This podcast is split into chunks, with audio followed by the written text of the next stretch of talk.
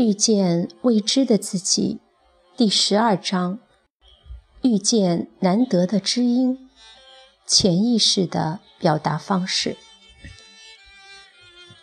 潜意识用什么方式和我们沟通？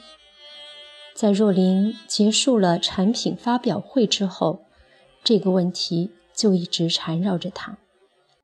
在产品发表会的过程中，若琳总算体会到将老人的教导实际应用在生活上的好处。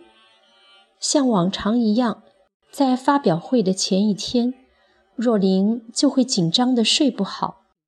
发表会当天，她感觉自己心跳加速，手脚冒冷汗，典型的焦虑恐慌症。不过这次，若琳觉得好多了，因为他记得老人教导的：“你不是你的工作，你不是你的表现，你不是你的成功，也不是你的失败。这些外在的东西丝毫动摇不到你那个内在的真我。看清楚小我的虚假认同。”虽然若琳还是没怎么感觉到真我。但是她发现这个以上皆非的小我否定法很管用，他像念咒语似的反复提醒自己：“我不是我的工作，我不是我的表现。”结果发表会进行的异常顺利，出席的来宾比往年都多，记者会也办得轰轰烈烈。所以若琳觉得。自己不那么用力的做事以后，反而效果很好。更重要的是，自己觉得轻松愉快，也因此更能享受事情做好之后的成果。今年的考绩应该是特优了吧？若琳正在开心之际，手机响了，一看，居然是李建新打来的。若琳其实正在想，是不是该问问他关于潜意识的事情，没想到电话就来了。这就是荣格说的同步性吗？最近好吗？李建新在电话那头问。哦，很好，刚忙完产品发表会呢。若琳愉快地回答。哦，那正好。我们出来聊聊吧，明天晚上怎么样？李建新的声音充满期待。嗯，那我问问看志明有没有空。这么多年了，若琳对于跟男人单独见面吃饭已经有点不习惯了。哦，当然，老同学了，我也好久没见到他了。李建新没料到若琳会提到志明，我晚上再给你电话吧。若琳急忙收线，脸都红了，也不知道自己为什么会这么敏感。不过是老同学见面吃吃饭，叙叙旧嘛。何况若琳是真的有事要问他。我的潜意识在干嘛呢？若琳想想也觉得好笑。第二天傍晚，若琳和李建新单独见面了。志明没空，说要赶论文，要若琳代问李建新好。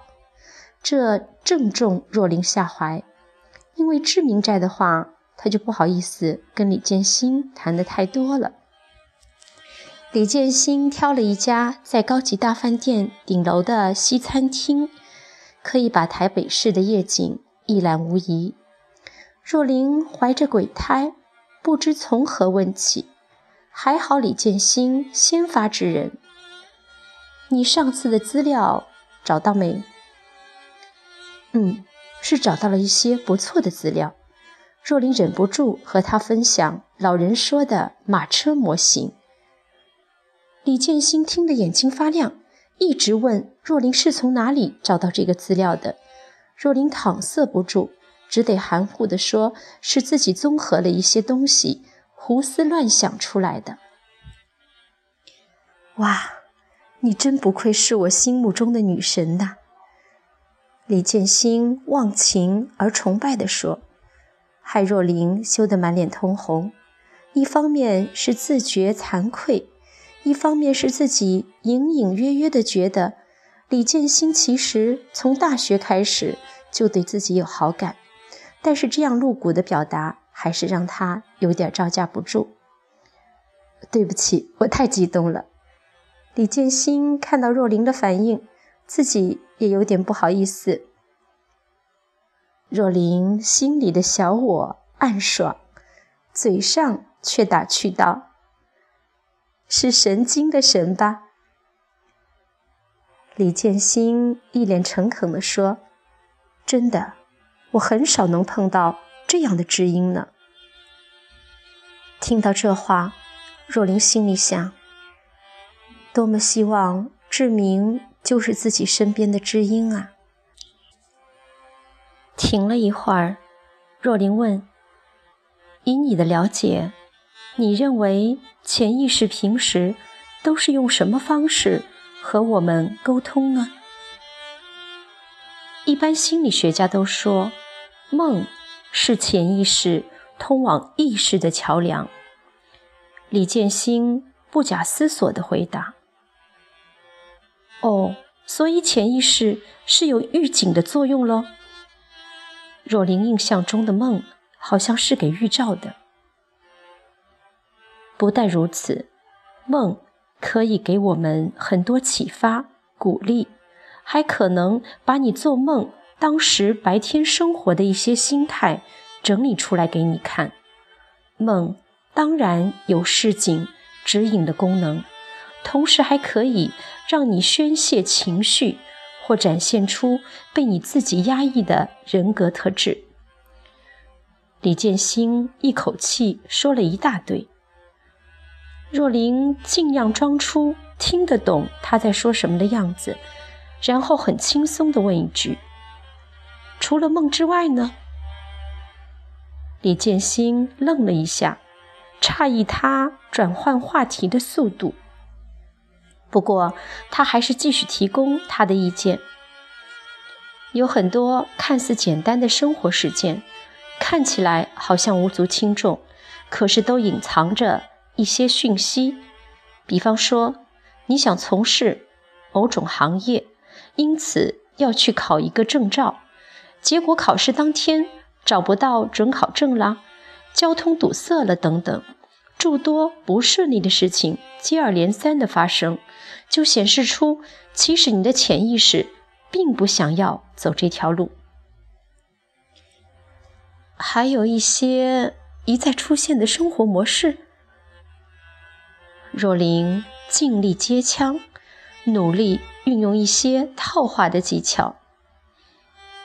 对，就是。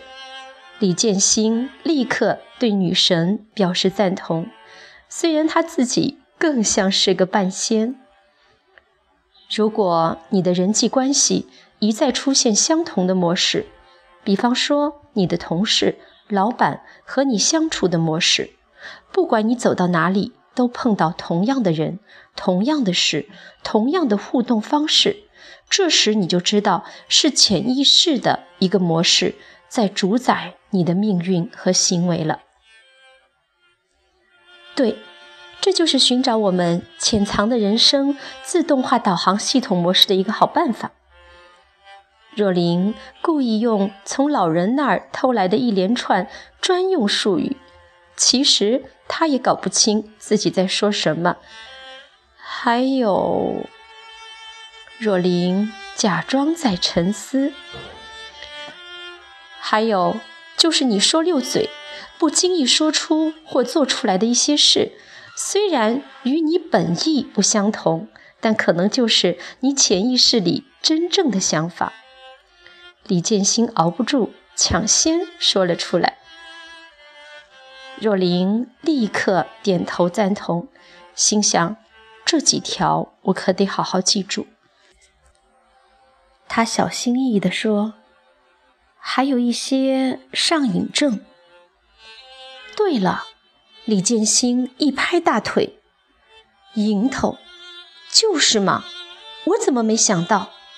像有些人明明知道抽烟不好，可是阻止不了这种慢性自杀行为，这就是潜意识在操控的最好例证。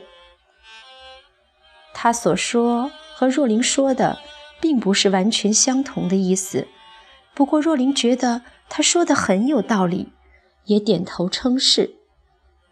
一顿饭吃下来，若琳搜集到了足够的资料，李建新也感觉碰到了知音，双方各取所需，各自开心地打道回府了。